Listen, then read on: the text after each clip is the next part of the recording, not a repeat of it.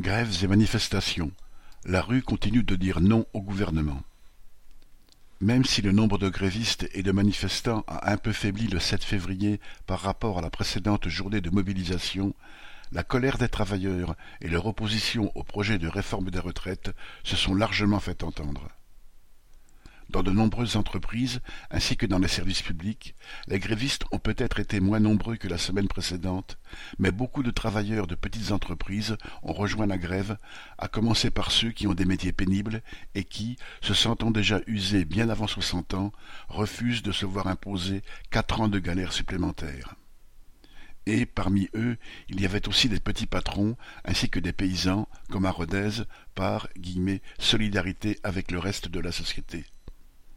Certains grévistes du 31 janvier, qui n'avaient pas débrayé le mardi 7 février, annonçaient qu'ils seraient présents à la mobilisation du samedi 11. Dans tout le pays, les manifestations ont également regroupé beaucoup de monde.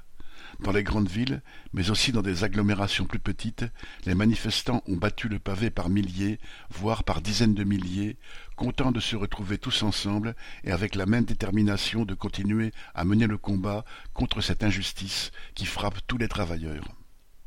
De nombreux jeunes aussi ont rejoint les cortèges.